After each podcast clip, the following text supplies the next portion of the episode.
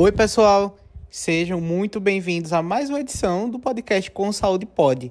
No programa de hoje, a gente traz mais informação, mais aprendizado para vocês. Dessa vez, eu estou com dois alunos do curso de psicologia que vão debater esse tema que está aí no tópico bem interessante para vocês. Antes de deixar vocês aí com os meninos, eu queria pedir que cada um seguisse a gente nas nossas redes sociais. Nós somos arroba com saúde pode no Instagram e sempre estamos divulgando as novidades por lá, alertando né, sobre novos programas e também ouvindo e recebendo as mensagens de vocês. Bem, eu vou ficando por aqui e deixo vocês com mais um programa, mais uma edição do Com Saúde Pode. Até já!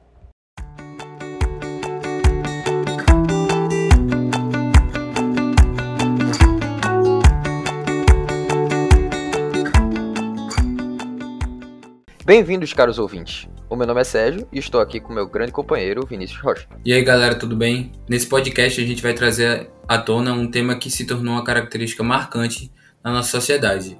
Vivendo na velocidade da luz, explorando os efeitos da sociedade acelerada. Exatamente, Vini. E para nos acompanhar em nosso tema de hoje, temos ele, meu xará, Sérgio Albuquerque, professor da Universidade Católica de Pernambuco. Bom dia, Vini. Bom dia, Sérgio, meu xará.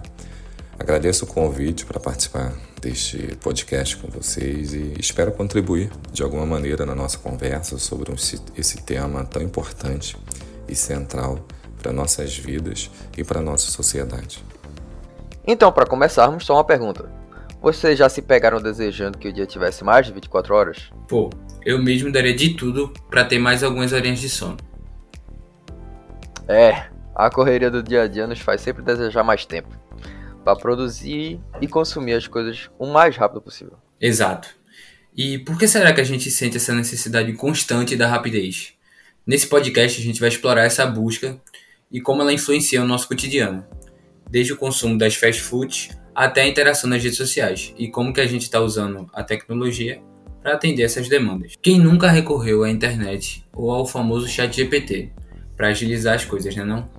Vivemos em uma era em que o tempo se tornou nosso recurso valioso e a pressão por rapidez está em todos os aspectos das nossas vidas. Meu avô ele sempre costumava dizer que o dinheiro compra muita coisa, mas ele não compra nosso tempo. Doar seu tempo para alguma coisa é doar o seu bem mais precioso. Exatamente. E hoje em dia a gente está sempre buscando mais e mais, cada vez mais. Isso chega a ser meio até absurdo. Os projetos mais inovadores são de robôs super inteligentes, porque parece que a gente está num momento em que nunca estamos satisfeitos com nada. Precisamos de máquinas ou até realidades virtuais porque o mundo real não é o bastante. No trabalho mesmo, é sempre uma pressão enorme. Com a sociedade indo rápido demais e a tecnologia bobando que só, sentimos a obrigação de se destacar sempre, num ambiente que é quase desumano. Se não evoluirmos, ficamos obsoletos. Temos que ser sempre os melhores para não perder espaço. Se a gente não acompanhar o ritmo, alguém ou até um robô pode nos substituir.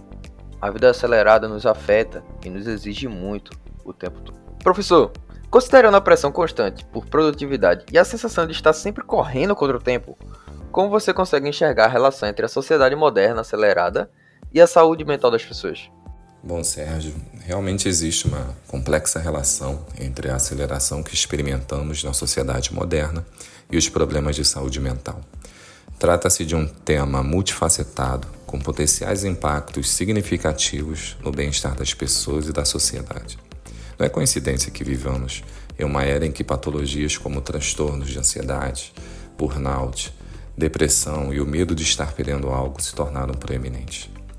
Acredito que o primeiro passo é o reconhecimento da situação.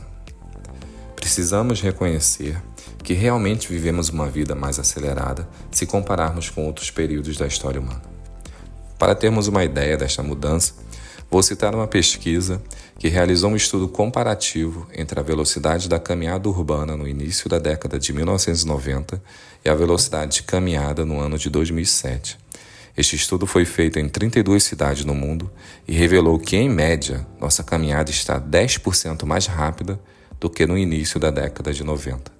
E algumas cidades, como Singapura, tiveram um aumento de 30% na velocidade da caminhada. O estudo também apontou que quanto mais rica uma cidade se torna, mais rápido as pessoas tendem a caminhar.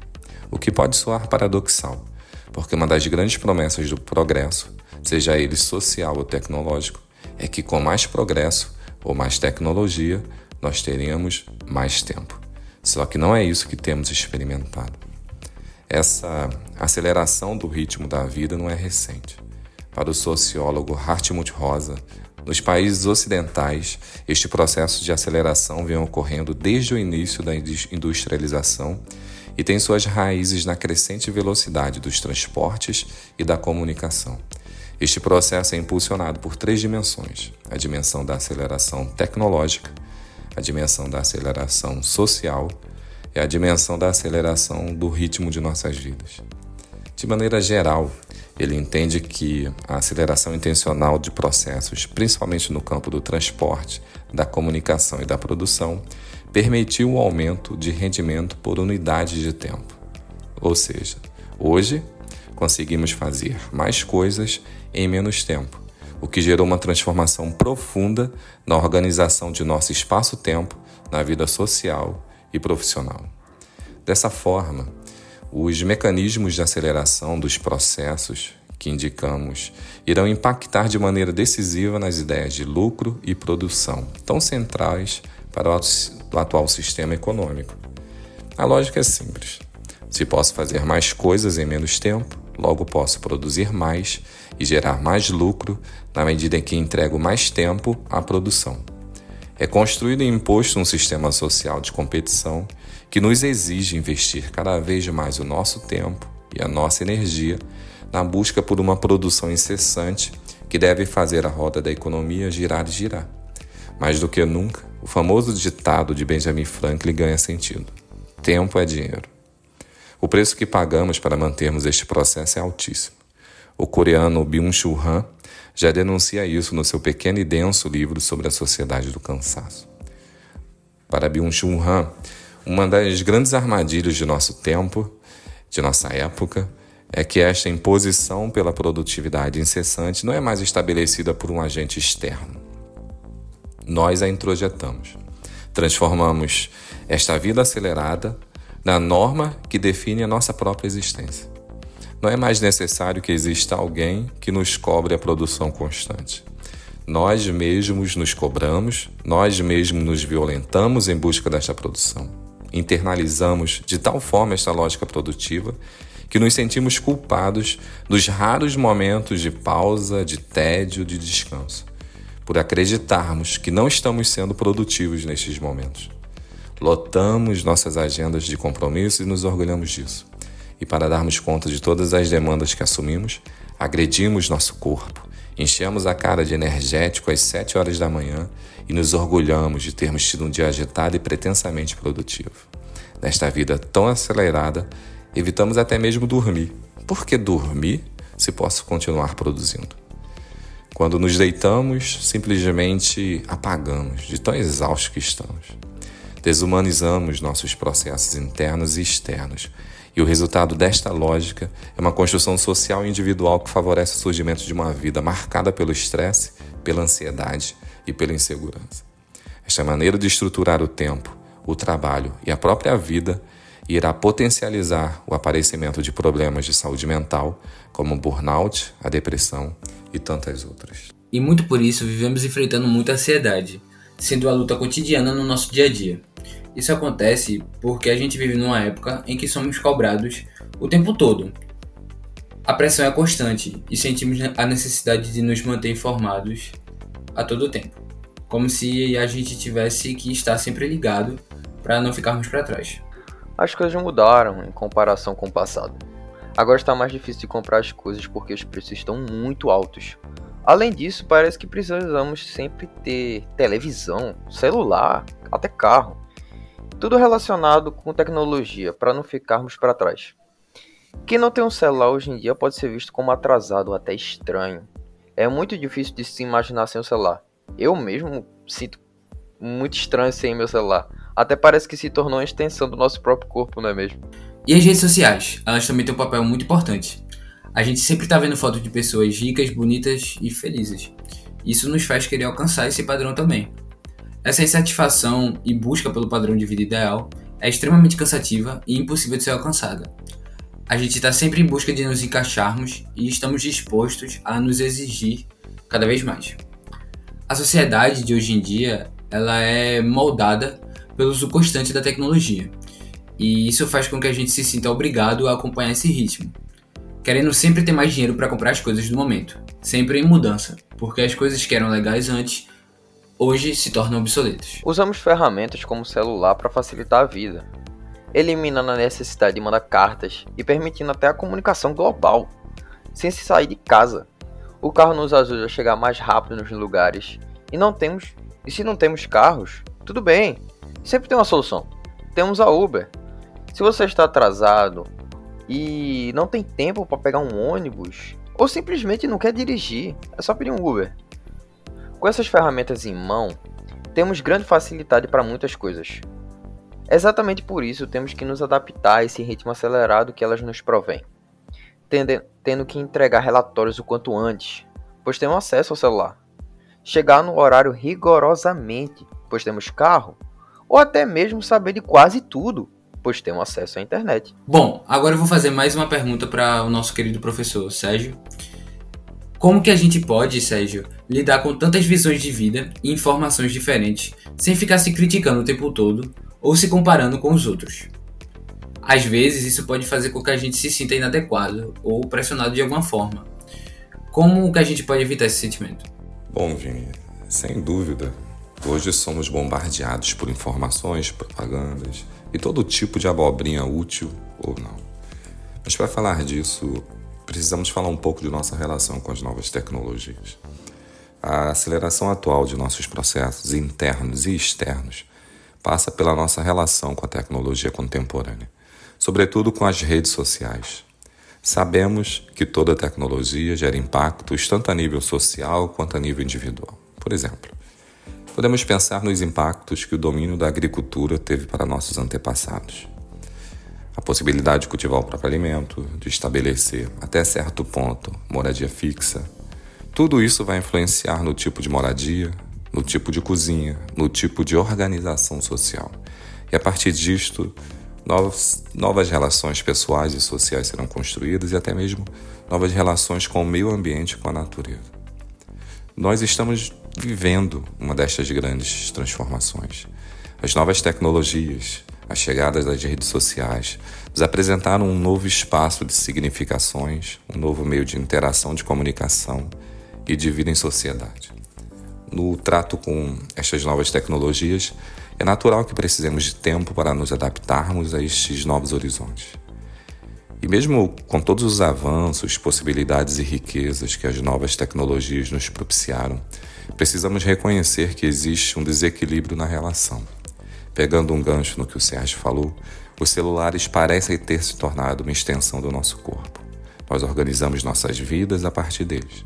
Nossa agenda, nosso banco, nossas lembranças e até mesmo nossos relacionamentos afetivos, tudo está vinculado ao uso deste pequeno dispositivo. Para muitos, se afastar do celular é se afastar da própria vida. As novas tecnologias criaram necessidades e são feitas para atenderem a estas necessidades. Tudo isso fica sustentado pelo discurso que te promete mais eficiência ao resolver essas demandas com mais velocidade e com isso impulsionar a nossa pretensa produtividade. É preciso que nós sejamos inocentes nesse ponto, porque nada disso é de graça. Por trás desses discursos, temos grandes empresas que lucram muito dinheiro. Mas é muito dinheiro mesmo. Um dinheiro que vem da conquista, da manipulação e da sustentação da nossa atenção é a chamada economia da atenção. Esta economia é baseada na colonização de nosso tempo, na invasão dos momentos que antes passávamos desconectados. É um movimento que busca conquistar nossa atenção em todos os momentos de nosso dia. Há pouco tempo, o CEO da Netflix brincou falando que o grande concorrente da empresa é o sono. E para que a economia da atenção gere lucros, nós temos que consumir seus produtos, consumir suas notícias, consumir seus aplicativos. Por isso somos atacados por um número infinito de estímulos e notificações que nos oferecem locais, experiências, notícias e que tudo torna-se mercadoria de consumo. Das fotos fofas de gatinhos simpáticos passando pela guerra entre países, até o miojo com ovo que os nossos amigos consomem, tudo é oferecido buscando aprisionar nossa atenção. E o pior que aprisiona. Neste bombardeio de estímulos, somos apresentados a estilos de vidas fascinantes. É quase impossível não se comparar com aquelas pessoas que parecem morar num sonho, que frequentam os melhores restaurantes, os melhores shows. Tem gente que consegue realizar todos os exercícios da sua série na academia. Chega a ser cruel em alguns momentos essa comparação, e na verdade é. São vidas, corpos, consumos que não refletem a realidade da maior parte da população, que produzem em nós expectativas que nunca conseguiremos atender e que pode gerar sentimentos profundos de frustração, medo e insegurança. E as grandes empresas têm total noção disso, ninguém é inocente. Uma pesquisa encomendada pelo próprio Facebook em 2019 revelou que 32% das meninas adolescentes disseram que quando se sentiam mal com seus corpos, acessar o Instagram fazia se sentir ainda pior. A mesma pesquisa mostrou que os adolescentes culpam o Instagram pelo aumento da taxa de ansiedade e depressão. Entre os adolescentes que relataram pensamentos suicidas, 13% dos usuários britânicos e 6% dos usuários americanos desenvolveram o problema pelo Instagram. Estes dados estavam presentes numa apresentação interna do Facebook. E isso é muito sério. A pressão para conformarmos nossas vidas aos modelos estabelecidos é muito grande. Então, como podemos evitar tudo isto? Não é uma resposta simples e talvez hoje não tenhamos algo definitivo sobre essa questão. Abandonar as redes seria a minha honesta sugestão, mas já é uma alternativa viável para grande parte de nós. O detox digital é, tem se mostrado insuficiente Acredito que estabelecer uma relação amadurecida com a tecnologia e com as redes sociais seria um passo fundamental. Porém, isso exige coragem e disciplina. Coragem para olhar para as nossas vidas, olhar para a nossa relação com o celular, para a quantidade de tempos que ficamos olhando para as telas, para a maneira que lidamos com os nossos trabalhos, com a nossa faculdade. E reconhecer a nossa insuficiência diante de toda a expectativa ansiosa que estes cenários nos impõem. E aceitar essa insuficiência é fundamental para começarmos a lutar na construção de uma vivência humanizada de todas essas dimensões de nossas vidas. Porque é realmente uma luta. Não precisamos nos submeter passivamente a esse tsunami de informações que, que é jogado em cima de nós. E assumindo uma postura vitimista e normalizando o doentio. Mas podemos estabelecer limites, assumindo o nosso protagonismo e definindo métricas, métricas de tempo, de uso das redes, filtrando os sites que acesso. Mas principalmente criando momentos de pausas e momentos de desconexão. E nestes períodos de desconexão, tentar recuperar né, alguns aspectos esquecidos de nossa humanidade. Sei lá, tentar redescobrir a beleza da contemplação, das risadas sem ter que tirar fotos a cada momento, dos rostos sem filtros. Redescobrir, por exemplo, a riqueza dos encontros reais e humanos, e, e no momento que a gente começa a evitar a tentação da comparação constante com outras vidas, com outros corpos, com outros consumos, passamos a perceber a beleza da nossa própria vida, de nossa própria singularidade, de nossa história. Mas isto exige disciplina muita disciplina e sensibilidade. Agora, vamos explorar algo que está bem presente no nosso cotidiano: a cultura do fast food. Essa ideia de comida rápida surgiu com o objetivo de facilitar e agilizar a questão alimentar e virou um ícone no estilo de vida acelerada que estamos discutindo. A proposta deles era suprir essa necessidade de agilidade e praticidade. Afinal, quem não queria evitar cozinhar e enfrentar o supermercado, não é mesmo? ou até por estar sem tempo para cozinhar. Querendo ou não, essa praticidade tem um gosto meio amargo. Se pensarmos só um pouquinho, perceberemos que usamos o fast food para conseguir ter mais tempo. E muitas vezes esse tempo é para conseguir produzir mais, trabalhar mais, ou até mesmo por estarmos mortos demais e conseguir um tempo para descansar. Que isso é muito precioso hoje em dia e parece até mesmo escasso. Além do fato óbvio de não ser nada saudável o consumo desses alimentos. Para mostrar o quão grave a nossa sociedade está hoje em dia, podemos falar sobre a mente acelerada. Onde parece que estamos sempre a 200 por hora. Até a média da concentração do ser humano hoje em dia é de apenas 8 segundos, comparável até de um peixinho dourado. Exatamente. E por estarmos constantemente expostos a estímulos e informações, levando a nossa mente a se adaptar a essa sobrecarga. Um exemplo é o TikTok e o Kawaii, que priorizam essa busca por prazer imediato, estimulando o cérebro com rápidas explosões de dopamina. Até mesmo o WhatsApp, com a opção de acelerar áudios para 2x. Isso reflete essa urgência por eficiência. Até se a gente falar do YouTube, por exemplo, quando antigamente um vídeo médio era de 10 minutos, ele meio que cedeu a essa tendência de clipes curtos, como por exemplo o TikTok. O impacto da rapidez na sociedade, aliado às plataformas de vídeo curto, também transformou a dinâmica musical, incentivando uma abordagem mais direta para captar a, a atenção instantânea do público. Essa mudança ela afeta não apenas a composição, mas também a estratégia de marketing de todos os artistas, que buscam se destacar em vídeos curtos nas redes sociais para criar tendências ou as famosas trends. A sociedade acelerada está moldando drasticamente a forma de como criamos, consumimos e promovemos a música. Em um mundo onde buscamos praticidades para sermos mais produtivos, acabamos enfrentando um efeito rebote. À medida que as coisas ficam mais fáceis, parece que precisamos fazer mais e mais e a facilidade inicial se torna em uma necessidade constante de produção de trabalho. Tá todo mundo vendo que a vida não tá fácil, né? Até as coisas que foram feitas para ajudar acabam trazendo algum probleminha no final. A questão é que quando a gente tenta fazer tudo rápido demais e tenta meio que automatizar tudo, a pressão para acompanhar o ritmo aumenta, fazendo com que a gente precise acompanhar esse ritmo acelerado e ser cada vez mais ágil em todos os aspectos mesmo sendo humanos e não robôs. Para finalizarmos, uma última pergunta, professor. Como podemos equilibrar esse ritmo da sociedade acelerada com a preservação da, so da saúde mental, evitando a sensação constante da corrida contra o tempo? Este equilíbrio não é uma tarefa fácil, Sérgio. Como já conversamos, a aceleração frenética imposta em nossa sociedade cria um ambiente propício para a exaustão, para a ansiedade e afeta diretamente a nossa saúde mental. A necessidade de acompanhar o ritmo acelerado da vida, seja em termos de conquistas profissionais, experiências sociais ou até mesmo em aspectos mais cotidianos, estabelece uma pressão constante para estarmos sempre presentes e ativos. Enquanto sociedade, precisamos conversar muito sobre isso. E além da conversa, é preciso estabelecer políticas e iniciativas sociais que nos ajudem a lidar com este cenário.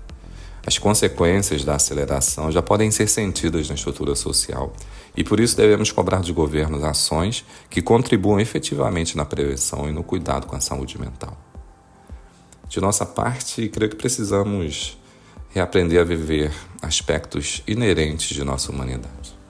Vou recuperar um pouco o que falei anteriormente, mas entre esses aspectos estão as necessidades de pausas, descanso, de contemplação. Sejamos honestos, a gente desaprendeu a descansar. A lógica imposta pelo capitalismo tem gerado em nós uma compreensão de que somos aquilo com que produzimos. E o descanso não entra como oportunidade e merecimento frente a horas longas de atividade profissional. Trata-se apenas de uma pausa que precisamos para voltarmos a trabalhar ainda mais produtivos. Os nossos finais de semana são muitas vezes mais acelerados que os dias de trabalho. Nossa compreensão de descanso já está colonizada pela lógica da produção. Corremos, corremos esbaforidos de um lado para o outro, como se buscássemos recuperar o tempo perdido durante a semana. E o nome disso é desespero. Não é por acaso que, que hoje a queixa mais comum entre professores e alunos universitários, por exemplo, é a exaustão. Já iniciamos o período de aulas como enfático estou cansado. E no final do período nem é preciso falar, basta olhar para as fisionomias que se arrastam pelo campus da, da Católica. As pessoas trabalham incessantemente, estudam incessantemente, vivem doses altas de adrenalina diariamente e querem continuar tendo foco, produtividade e boa qualidade de sono e de vida. Claro que não conseguem. Alguma coisa não está batendo e nem vai.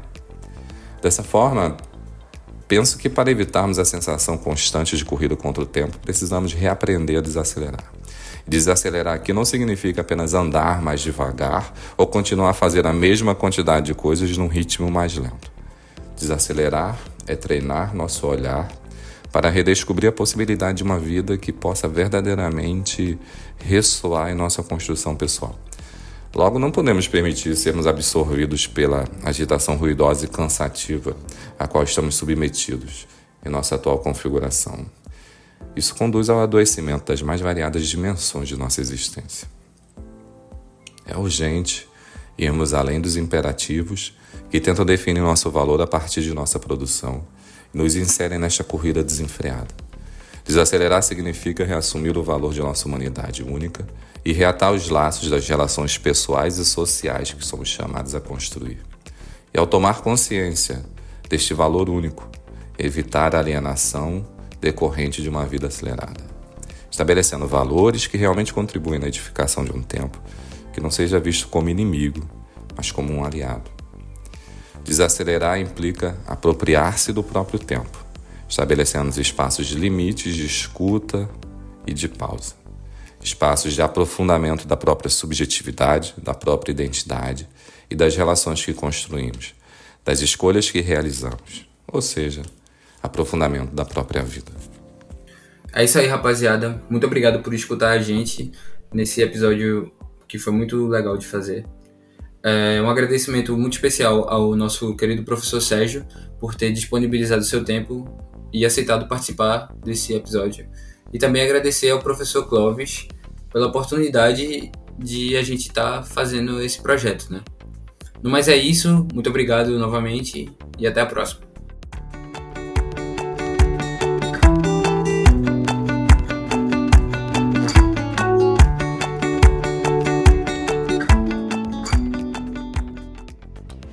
Eu é que agradeço, meninos. Muito obrigado pela participação, pela produção excelente do programa, esse excelente convidado que também trouxe pra gente grandes informações que a gente possa refletir bastante a respeito do mundo acelerado e corrido que a gente está vivendo. Bem, o programa vai ficando por aqui. A gente se encontra na próxima edição.